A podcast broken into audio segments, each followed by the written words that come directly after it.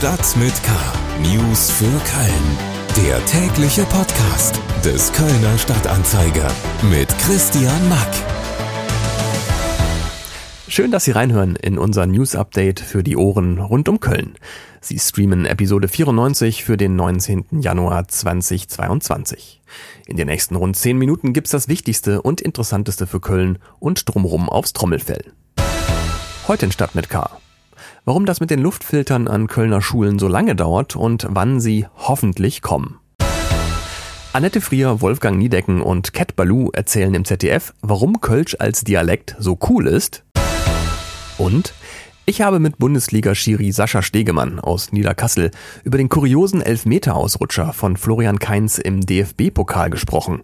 Das war selbst für Trainer-Haudegen wie Steffen Baumgart oder HSV-Trainer Tim Walter was Neues. Ja, und im Elfmeterschießen dann mit zwei Kontakten auszuscheiden, habe ich auch noch nicht erlebt.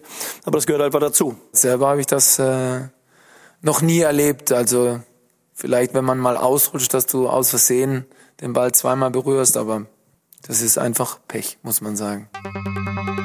Schlagzeilen. Mit vorgehaltenem Revolver ausgeraubt haben zwei Unbekannte am Dienstagmittag einen 82-jährigen Mann auf einem Supermarktparkplatz an der Bolten-Sternstraße. Nach dem Überfall soll der Räuber laut Polizei in eine weiße Limousine gestiegen und als Beifahrer davongefahren sein. Der Räuber soll zwischen 20 und 30 Jahre alt sein, blonde Haare, grüne Augen und einen Schnurrbart haben. Der Fahrer des Autos soll ebenfalls blond gewesen sein. Beide seien nach dem Raub über die Boltensternstraße in Richtung an der Schanz davongefahren. Die Polizei bittet Zeugen, sich zu melden. Für das laufende Jahr erwartet das Erzbistum Köln einen finanziellen Verlust von rund 27,5 Millionen Euro. Für die kommenden Jahre stellt sich das Erzbistum sogar auf ein noch größeres Minus ein. Eine aktuelle Modellrechnung prognostiziere für das Jahr 2025 ein Haushaltsdefizit von rund 50 Millionen Euro. Für 2030 schon jährlich 100 Millionen Euro. Das teilte das Erzbistum am Mittwochmorgen mit. Deutschlands mitgliedsstärkste Diözese hatte bereits das vergangene Jahr mit einem Defizit von 4,1 Millionen Euro abgeschlossen. Grund für diese Einbuße soll unter anderem die Corona-Pandemie sein. Kurzarbeit und Arbeitslosigkeit während der Pandemie hätten sich negativ auf die Kirchensteuer ausgewirkt, hieß es.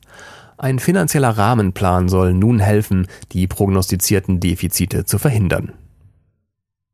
In Köln ist es weiterhin schwierig, einen Platz in einem Kinderschwimmkurs zu bekommen.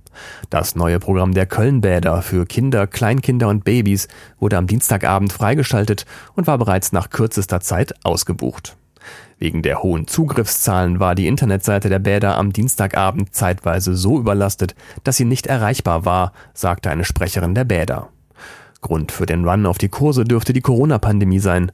Nachdem in der Vergangenheit pandemiebedingt viele Kurse ausgefallen waren, hat die Nachfrage das Angebot mittlerweile offenbar überholt.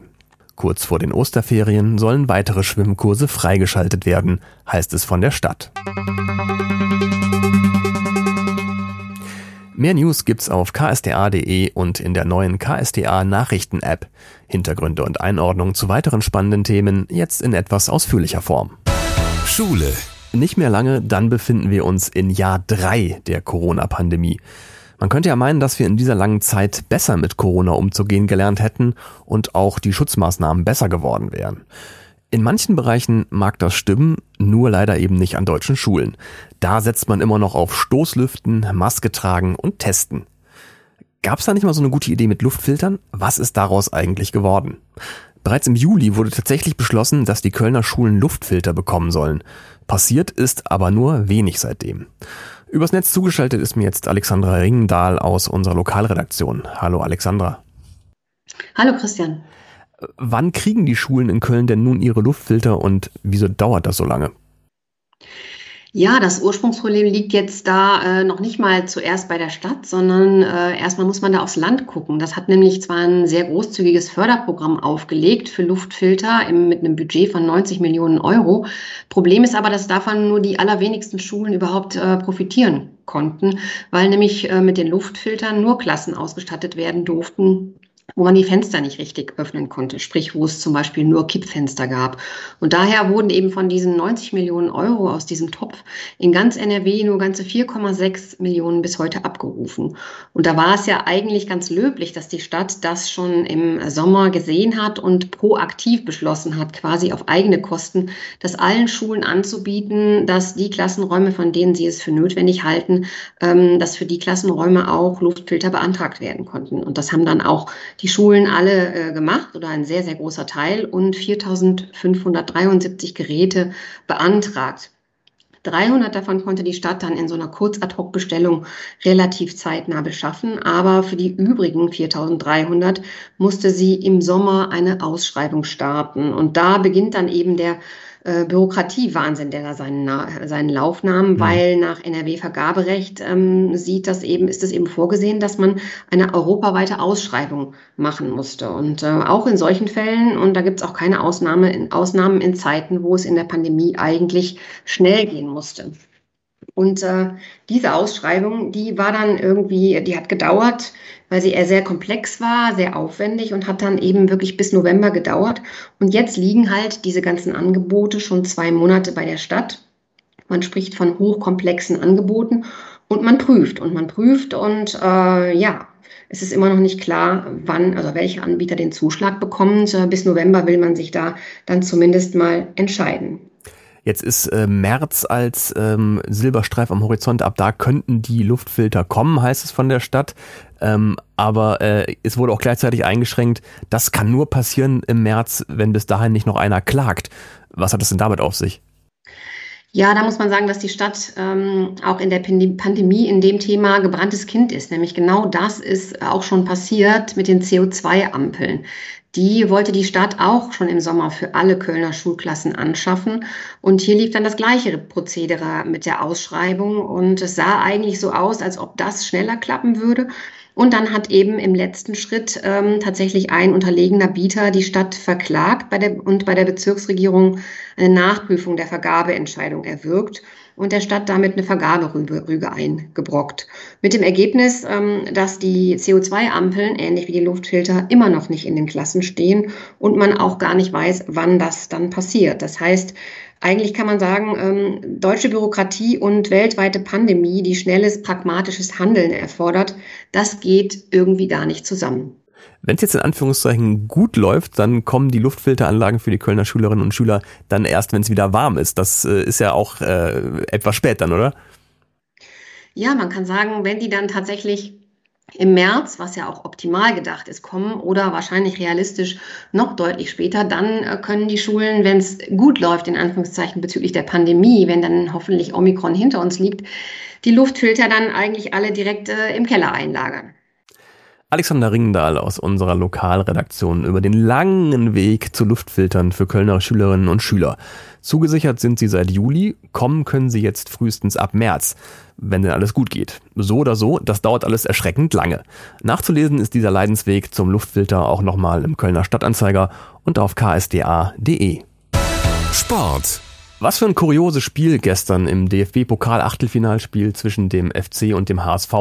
Nach einem 1 zu 1 Unentschieden ging es ins Elfmeterschießen und als FC-Profi Florian Kainz zum Elfmeter angetreten war, da sah alles noch ganz gut aus. Beim Schuss vom Punkt war er zwar abgerutscht, der Ball landete aber trotzdem im Tor vom HSV-Keeper und die 750 Fans im Rhein-Energiestadion haben erstmal gejubelt.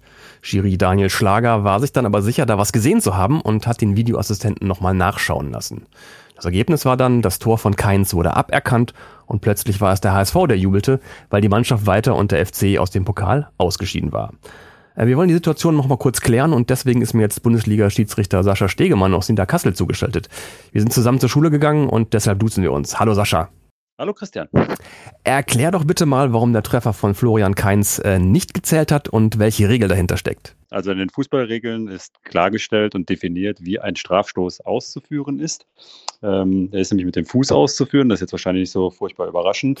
er darf allerdings kein zweites Mal berührt werden, bevor von demselben Spieler berührt werden, also von dem Schützen berührt werden, bevor ein anderer Spieler am Ball gewesen ist. So bedeutet also, wir haben ein Verbot der sogenannten Doppelberührung und ähm, die Doppelberührung stellt entsprechend ein Vergehen dar. Bedeutet also, wenn ein Spieler zweimal den Ball ähm, hintereinander berührt, ohne dass ein weiterer Spieler am Ball gewesen ist, stellt es ein Vergehen dar und ähm, was im normalen Spiel mit einem indirekten Freistoß zu ahnen wäre. Da es beim Elfmeterschießen aber keine Spielstrafen mehr gibt, ist der entsprechende Strafstoß verwirkt und gilt somit als verschossen.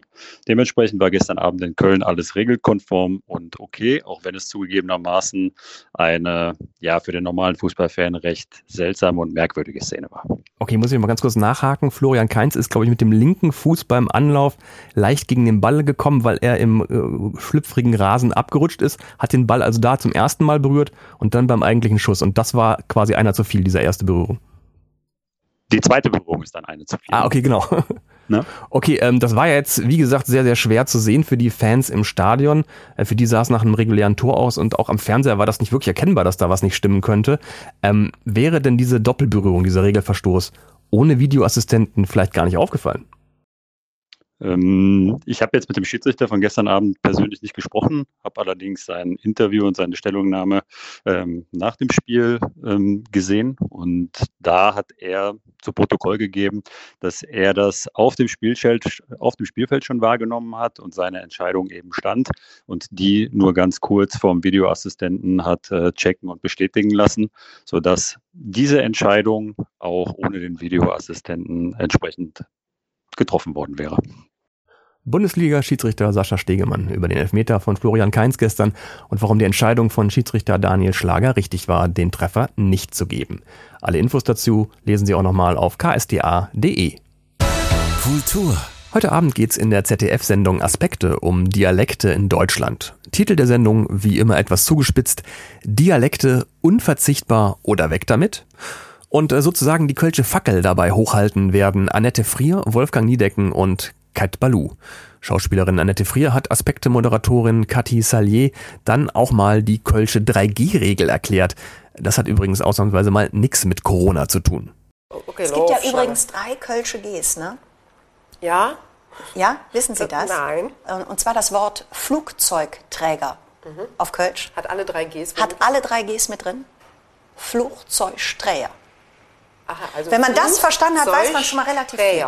Flugzeugträger. Fluch, Fluch. Nochmal? Also zuerst das CH, dann das, das, das ne? Flugzeugträger. Sehr gut! Die ganze Sendung Aspekte mit Frier, Niedecken und Cat Balou gibt's Mittwochnacht ab 23.30 Uhr im ZDF. Und pst, man kann sie jetzt schon in der Mediathek gucken. Das war's für heute mit Stadt mit K. Morgen gibt's aber wieder eine Folge. Die und alle anderen Podcasts können Sie unter ksta.de slash podcast anhören oder auf allen großen Podcast-Plattformen wie Spotify, Apple Podcasts, Google Podcasts oder Amazon Music finden und abonnieren. Mein Name ist Christian Mack, bleiben Sie gesund und bis bald. Stadt mit K. News für Köln. Der tägliche Podcast.